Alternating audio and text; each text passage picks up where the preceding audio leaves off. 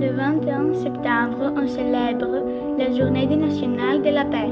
Les élèves du club radio à devoir de l'école Saint-Paul du Biret répondent au message de paix. Je suis enfant de paix, dans la main prends la mienne, et ensemble nous ferons un meilleur monde pour toi et moi. Je suis enfant de paix. Cultivons la paix et la non-violence. Soyons des enfants de paix. Arrêtons la guerre et les injustices. Soyons des enfants de paix. Je suis un enfant de paix. Dans la main et prends la mienne. Et ensemble nous ferons un meilleur monde pour toi et moi. Je suis un enfant de paix.